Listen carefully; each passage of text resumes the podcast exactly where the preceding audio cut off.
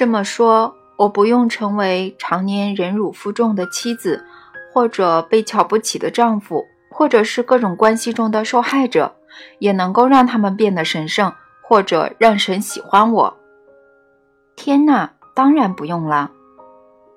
而且我确实不必容忍别人打击我的自尊，冲撞我的骄傲，破坏我的情绪和伤害我的心灵，也能够说我在关系中已尽全力了，也能够让神和凡人觉得我担当了我的责任，完成了我的义务。完全不必。那么，神啊，请告诉我在关系中我应该做什么承诺，必须信守什么协议呢？关系带来什么义务呢？我应该寻找什么规范呢？答案是你听不进去的，因为他不给你任何规范，也废除你签订的全部协议。答案是你没有义务，在关系中没有，在生活中也没有，没有义务，没有义务，没有谨记或者限制，没有规范或者规则。你不受任何环境或情况的制约，也不受任何规章或法律的束缚。你不会因为任何罪愆而受惩罚，你也没有能力犯下任何罪愆，因为在神的眼里没有罪愆这种东西。我从前听说过这个这种没有规则的宗教，那是灵性的混乱，我可看不出来那怎么行得通。那必定行得通，前提是你要做的事情是创造你的自我。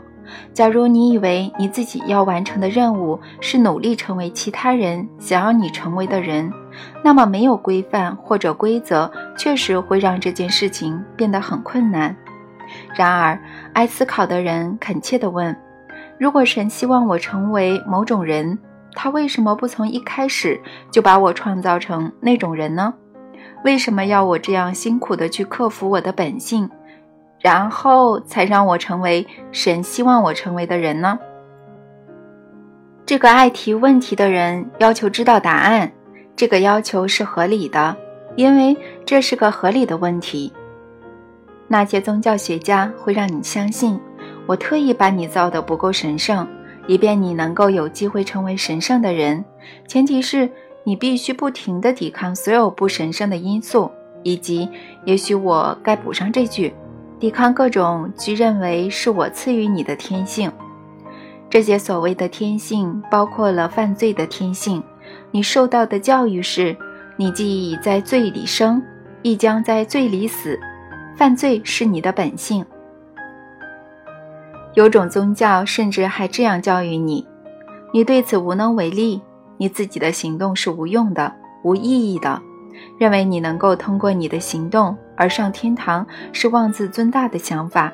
通往天堂救赎的方法唯有一种，那不是靠你自己的努力，而是靠神赐予你的恩宠。神的圣子是神与凡人之间的仲裁。你若要获得神的恩宠，则必须得到圣子的接纳。获得恩宠之后，你便得救。在此之前，无论你过何种生活，做哪种选择，无论你为了提高你自己或让你自己变得高贵而主动的去做什么努力，总之，你所做的一切都是无效的，没有影响的。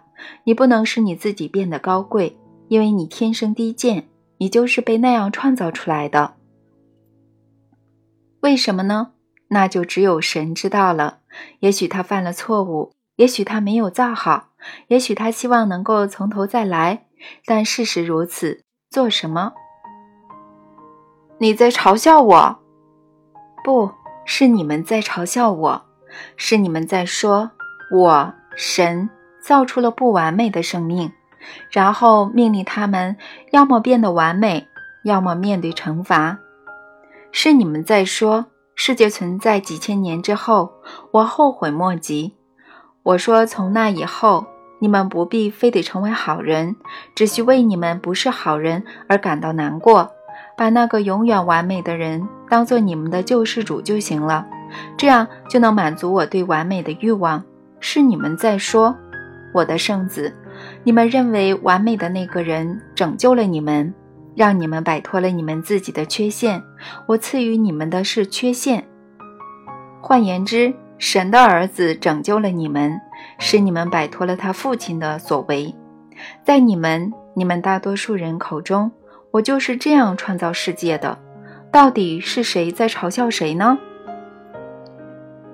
这是你在本书中第二次直接攻击基督教的基本教义，我感到很吃惊。你选择的是“攻击”这个词，可我只是在谈论这个话题而已。顺便告诉你吧，这个话题并非你所说的基督教的基本教义，它涉及的是神的本质以及神与人类的关系的本质。这个问题会在这里出现，是因为我们刚才讨论的是关系和生活本身中的义务。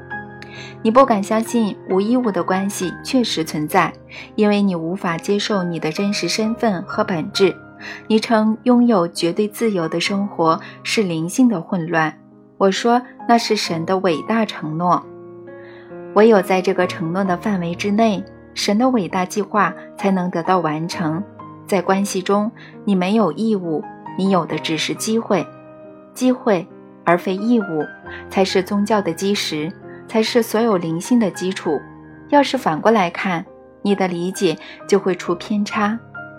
关系，你与所有事物的关系，是作为你的灵魂工作的完美工具而被创造出来的，所以一切人类关系都是圣洁的领域，所以每一种人个人关系。都是神圣的。就此而言，许多教会的理解是正确的。婚姻确实是神圣的，但原因并非它含有神圣的义务，而是它提供了无与伦比的机会。在关系中，永远不要出于义务感去做任何事情。无论做什么事，你都要感到你的关系给你提供的是非凡的机会，让你能够确定和获得你的真实身份。这我能听得进去，然而在我的关系中，每当遇到困难挫折，我总是会放弃。这造成的结果是，虽然我天真的认为我应该拥有一段关系，可实际上却有好几段。我好像不懂得维持关系的方法。你说我能学到吗？我要怎么做才能维持好关系呢？听起来，你好像认为维持好关系意味着成功，请别误将维持关系混同于完成任务。请记住，你来这个星球的任务不是看你能够把关系维持多久，而是去确定和经验你的真实身份。这不是短期关系的借口，然而也没有关系非得长久的要求。话又说回来，虽然没有这样的要求，但是长期关系。确实为相互发展、相互表达和相互满足提供了非凡的机会。这种机会本身就是很珍贵的。我知道，我知道，我早就想到应该是这样了。那么，我怎样才能做到呢？首先，确保你进入关系的理由是对的。在这里，我所用的“对”这个词是相对的。对。是相对于你在你的生活中持有的更大的目标而言的。正如我先前指出的，绝大多数人进入关系的理由是错的。他们往往是为了结束寂寞、填补空虚、为他们自己带来爱，或者给别人带去爱。不过这些理由其实算比较好的。有些人进入关系是为了拥有良好的自我感觉，终止压抑。改善性生活，忘掉先前的关系，或者说了你可能不信，为了消除烦闷，这些目的没有一个能够得到实现，除非交往过程中发生了某些戏剧性的变化，否则这样的关系也将不会长久。我可从来不为这些理由而进入我的关系。你这话值得推敲。我认为你不知道你为什么进入你的关系。我认为你不曾以这种方式思考过你的关系。我认为你不曾带着目的进入你的关系。我认为你进入你的关系是因为你觉得爱上了。确实如此。我认为你不曾仔细思考你为什么爱上了。是什么让你产生了这种反应呢？受到满足的是哪种或者哪些需求呢？对于绝大多数人来说，爱是需求满足引起的反应。每个人都有需求，你需要这个，别人需要那个，你们都在对方身上看到需求满足的可能性，所以你们默默地同意进行交易。如果你把你拥有的给我，我就把我拥有的给你。这是一种交换，但你不会把真相说出来。你不会说“我跟你换了很多”，你会说“我对你的爱很深”，然后失望就开始了。这个你以前说过了。是的，你以前做过这件事，不止一次，而是很多次。这本书有时候显得循环往复，总是不断的重复同样的东西。生活也差不多，说的妙。这里的过程是你不停的提问，我只是不停的回答你的问题。如果你用三种不同的方式提出同样的问题，那么我只好重复我的答案啦。也许我是希望你能给出不同的答案吧。我问你关于恋爱关系的事，你让其失去了许多浪漫色彩。冲动的、不加思索的爱上某个人有什么错呢？没有错，你想以这种方式爱上多少人都可以。但如果你想要与他们培养终身的关系，你也许会略加思考。此外，如果你喜欢蜻蜓点水般的对待每一段关系，甚或更糟糕，如你喜欢维持关系的原因是你觉得你不得不维持。然后过着平静而绝望的生活。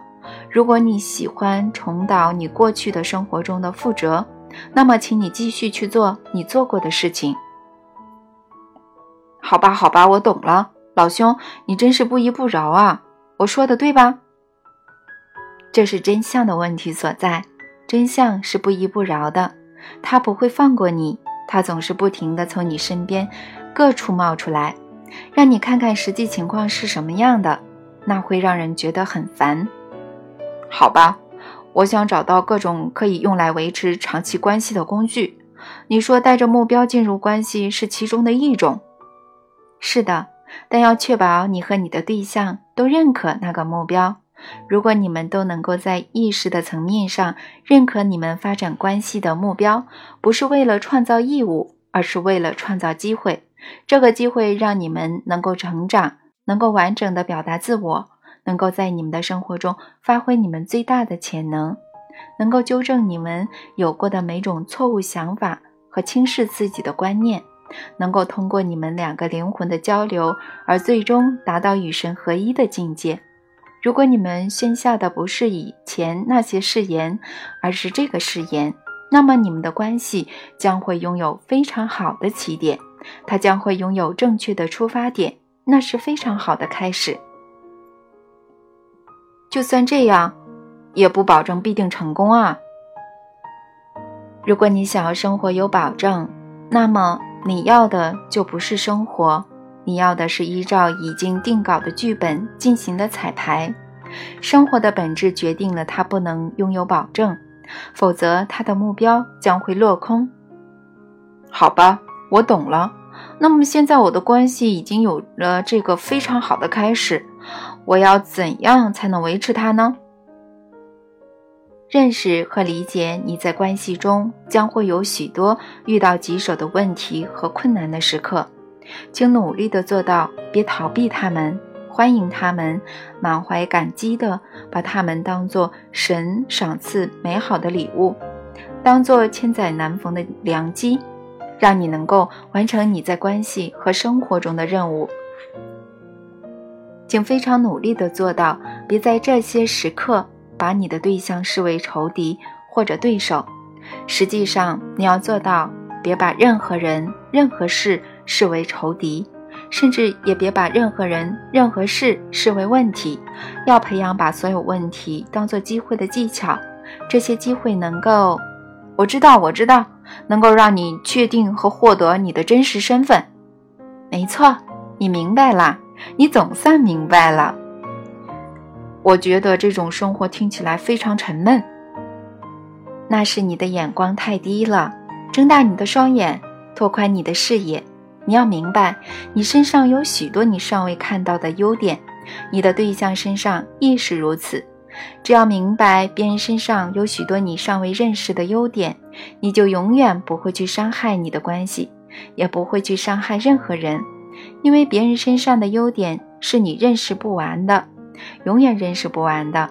他们只不过是因为怕，才不再将那些优点展示给你。如果别人发现你觉得他们能够变得更优秀，他们就会安心地展现更多你已经认识到的优点。看来人们倾向于满足我们对他们的期望。大抵如此。在这里，我不喜欢“期望”这个词，期望破坏关系，倒不如说人们倾向于在他们自己身上看到我们在他们身上看到的东西。我们越是认为他们优秀，他们就越愿意去获得和展示我们认为他们身上本来具备的优点。难道所有真正可贵的关系不都是这样运转的吗？难道这不是治疗过程我们用来促使人们打消他们每个关于他们自己错误观念的过程的组成部分吗？难道这不是我正在本书中为你而做的事情吗？是的。这是神的工作，灵魂的工作是唤醒你自己，神的工作是唤醒所有其他人。而我们能够通过依据别人的真实身份来看待他们，通过让别人想起他们的真实身份来完成这项任工作。完成这项工作有两种方式：让别人想起他们的真实身份，这非常困难，因为他们将不会相信你。以及让你自己想起你的真实身份，这容易得多，因为你不需要他们的信任，只需要相信你自己，不停地展现你的真实身份，最终也能让别人想起他们的真实身份，因为他们将会在你身上看到他们自己。许多大师被派来地球展示永恒真理，也有些人，比如说洗礼者的约翰，是被派来当信使的。他们用光芒四射的字词来说出那个真相，用清晰的不会使人误解的语言来谈论神。这些特别的信使被神赐予了非凡的洞察力，以及能够认识和接受永恒真理的异禀，还有以大众能够也将会理解的方式阐述复杂概念的能力。你是这样的信使，我啊，是的，你相信吗？这件事太难以接受了。我的意思是，我们所有人都想要与众不同。你们所有人确实都与众不同。嗯，等到我们觉得自己与众不同的时候，我们的自我便会膨胀。至少对我来说是这样的。我们会觉得我们自己被选中去完成某件神奇的任务。我必须不断的与那种自我意识做斗争。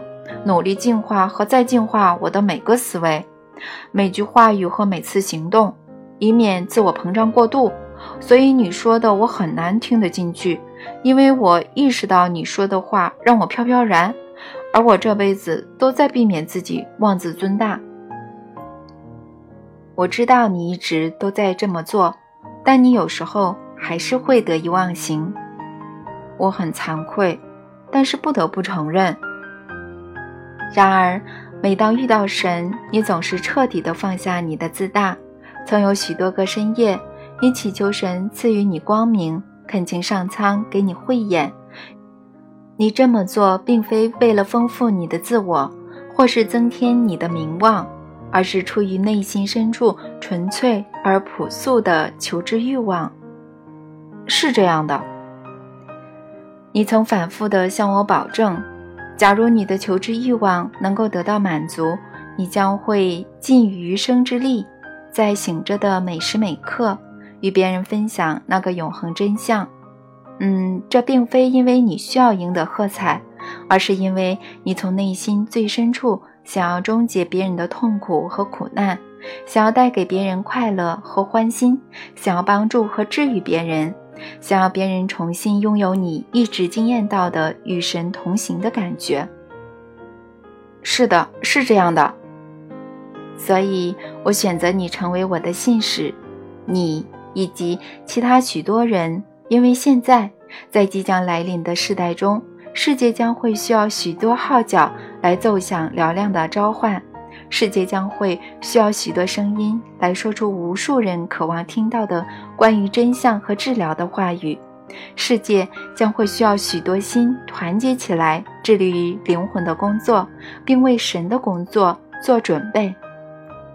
坦白地说，你能宣称你对此毫无察觉吗？不能。坦白地说，你能声称这并非你来找我的原因吗？不能。那你准备好借这本书确定和宣布你自己的永恒真相，大声的宣告和清晰的说出我的光荣吗？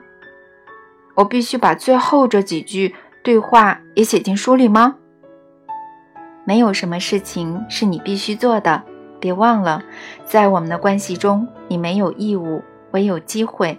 难道这不是你终生等待的机会吗？难道你不是从青少年时期开始就将你的自我贡献给这个使命，以及为其而做的恰当准备吗？是的。那么别去做你必须做的事，而是去做你有机会做的事。说到把这些对话写进我们的书里，为什么不写呢？莫非你以为我想要你成为秘密的信使吗？那倒不是，我没这么想过。宣布自己是神的人需要很大的勇气，你知道的。无论你成为别的什么，这个世界都将会更容易的去接受。可是神的人呢？真正的信使呢？我派出的每个信使都曾遭到侮辱，他们得到的远非荣耀，除了心痛，他们一无所获。你愿意吗？你是否真心愿意说出关于我的真相呢？你是否愿意承受其他人的嘲弄呢？你是否准备好放弃地球的荣耀，而去争取灵魂完全实现的更大光荣呢？神啊，你的口气突然变得很沉重。你想要我跟你开玩笑吗？嗯，在这里我们可以轻松一点啊。想要轻松，那还不容易啊。我们用一个笑话来结束本章吧。好主意。你有笑话吗？没有，但是你有，跟我说说那个画画的小女孩。哦，那个啊，好啊，那我说啦。某天，有个妈妈走进厨房，发现她的小女儿在餐桌旁边，周围散落着许多蜡笔，全神贯注地看着她随手创造出来的画。乖女儿，你这么忙，在画什么呀？妈妈问。我在画神，妈妈。美丽的姑娘回答说，眼里神采飞扬。哦，宝贝儿，你好乖啊。妈妈说，想帮帮她女儿。可是你知道吗？没有人真的知道神的模样。嗯，小女孩高兴地说，等我画完，你就知道了。这个小小的笑话真棒。你知道最棒的是什么吗？那个小女孩从不怀疑，她知道如何准确地画出我的样子。是的，现在我讲个故事给你听，我们用这个故事来结束本章。好啊。从前有个人突然发现，他自己每周花几个小时去写一本书，他不分日夜。总是匆匆忙忙地拿起纸和笔，记录下每个新的灵感。最后，有人问他在忙什么？哦，他回答说：“我正在写下我和神之间一次很长的对话。”你真行，他的朋友宽容地说。可是你知道的，没有人真的知道神将会说些什么。嗯，这人笑着说：“等我写完，你就知道了。”